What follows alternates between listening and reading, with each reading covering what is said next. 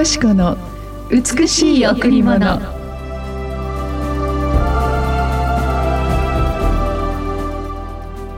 朝にあなたの恵みを聞かせてください。私はあなたに信頼していますから。私に行くべき道を知らせてください。私の魂はあなたを仰いでいますから。朝にあなたの恵みを聞かせてください。私はあなたに信頼していますから。私に行くべき道を知らせてください。私の魂はあなたを仰いでいますから。詩編43の8おはようございます。伊藤よしこです。おはようございます。森田博美です。今日も白い家フェローシップチャーチ牧師の伊藤よしこ先生にお話を伺います。よろしくお願いします。よろしくお願いします。えー、今日は母の日ですね。そうなんですよ。先生いつもありがとうございます、私たち教会にとって先生は本当に例のお母さん。本当にも感謝してます。こちらこそです。あの実は昨日あの運動会があったじゃないですか、はいで私久しぶりにこうおにぎりを握ったんですよおにぎりを、この炊きたてのご飯で、うん、もう手が真っ赤くなってこう塩をつけて。でまあそれ握ったものを皆さんにあげたりして、まあ、自分も食べたんですけど、うん、なんか絶妙にこの塩加減というか、握り加減がもう食べていくうちにボロボロに落ちたり。塩加減が足りないなとか、おのりに香りがないなとかなんかすごく母の味っていうか、それを思い出したんですね。母おにぎりがすごく上手で。あのなんて言うんでしょうね。あれってやっぱりこう絶妙な握り方があるんでしょうね。そうですね。ね。はい、塩味とか、えー、別に特別中に何かが入ってたと思いではないけれども母のこのおにぎりが、うん、あの全部真っ黒で、えー、白いところがなくて。うんあのそのおにぎりが懐かしく思いながらみんなで運動会したんですね。本当にお母さんってただそのお母さんっていう名前を呼ぶだけで何か愛されて、うん、そして日々その愛に包まれて、まあ、ある時訓戒があり厳しさがあり整えられてあ今があるなと思うんですけれども、えー、えー、今日母の日。森田さんはお母さんがまだご健在でいらっしゃるから。そうですね。はいもうもう90も近くなりますけれど、えー、まだ元気でいることに感謝ですね。本当ですね、うん、本当元気でいてくださることが感謝です、えー、今日の御言葉は朝に神様の恵みを聞かせてくださいというのは私たちが朝ごと恵みがあるんだということをそれが私たちが気が付かないで日々追われているあらゆる事柄に心を曇らせて心配している、うん、でも毎朝毎朝新しい朝に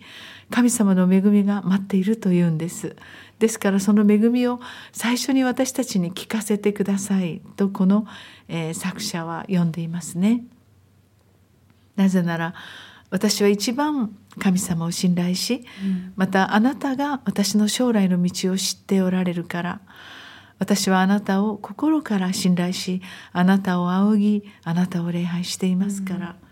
どうぞ毎日毎日この新しい朝にどれだけ私たちが愛されているかその恵みを語ってくださいという御言葉なんですね。でこの御言葉を本当に読むにつけ実は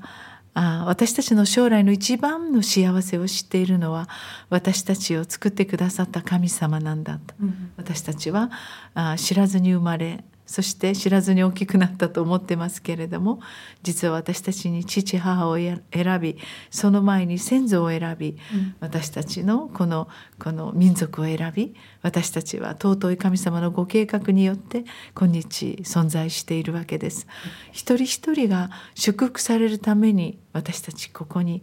生まれたんですね、まあ、それぞれいろいろな人生があります。人の取り囲みまたあらゆる家庭や生い立ち環境の中で本当にどうすることもできないいろいろなことがありますけれども、うん、実は神様は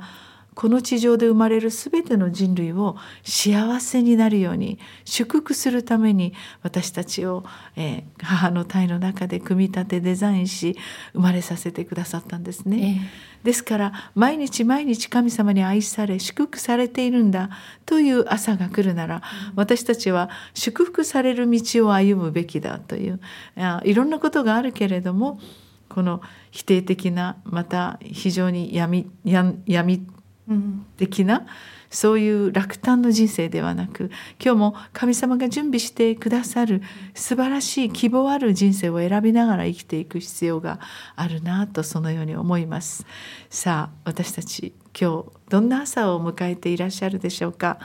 本当に1週間の疲れを癒すこの日曜日が、うん、ぜひまたこれから来る次の週の力となり希望となり喜びとなるように、今日が、えー、まあ週の初めなんですね。日曜日っていうのは本当は聖書では週の初めというんですがこの朝が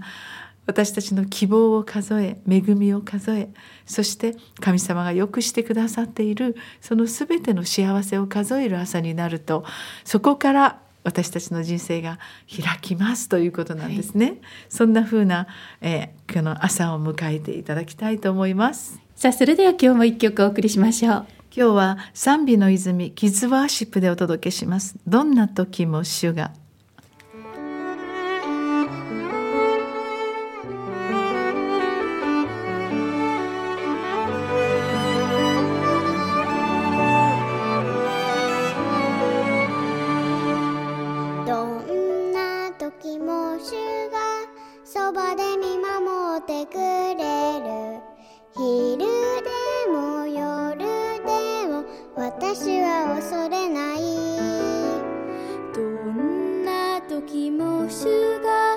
そばで見ます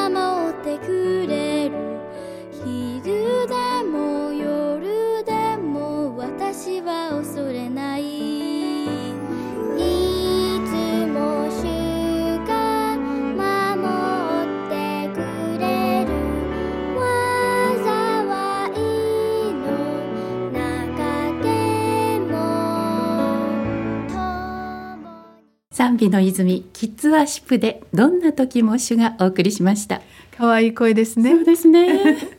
子供の声って本当に癒されますね、はい、えー、私たちのこの社会に、えー、子供からお年寄りがいるっていうことがどんなに私たちの人生を豊かにしてくれるかなとそのように思います、うん、子供の声を聞くだけでこんなに癒されるなら、ええ、私たちも小さい時私たちの声で癒されたのかなとか思ったりして。ね。さあ今日の御言葉にあるように私たちはやはり神様に聞かせてください。知らせてください、教えてください。ということができます私たちの思いや考えや本当に全ての人知を超えて働く神様が私たちの将来の全てを知ってそして私たちの全ての事柄を理解してくださる方壮大な神の英知が私たちの人生を守ってくださいます。だからこそ私がどの道を行くべきか私たちがどのようにしたら幸せになるかということを神様に聞いていくことが大事なんですね。そうですね。はい、それでは今日も礼拝のご案内です。第一礼拝は9時から第二礼拝は11時から子どもチャペルもあります。第三礼拝は土曜日の午後6時からです。また週末金曜日と土曜日は12時から3時までのランチタイムカフェがオープンしています。予約や詳しいことについては、電話098-989-7627、989-7627番にお問い合わせください。私たちが一番信頼している人に私たちのことを相談したり、うん、これからどうなっていくんだろうという不安な中にある時に心からあその方を、え信頼して信じている人にいろいろなことを聞きますね、ええ、でもやっぱり人間それぞれ人生ってありますし、うん、人生のエキスパートといってもやはり自分の人生毎日毎日わからない明日に向かって歩んでいるわけですから人間にも限界があります、うん、でも神様は全てをご存知で不可能な方のない方あなたを一番理解しあなたを一番、えー知っておられる方、私たち自身も自分がわからない時どうでしょうか？イエス様私はこれからどうしたらいいでしょう？本当に幸せになりたいのです。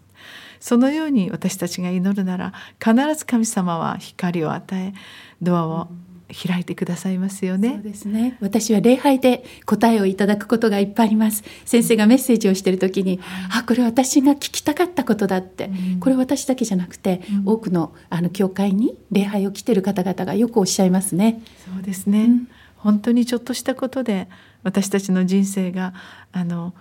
何か大事なことを失わないで済むことって聖書にいっぱい書かれてますよね。この御言葉を聞いて初めて本当に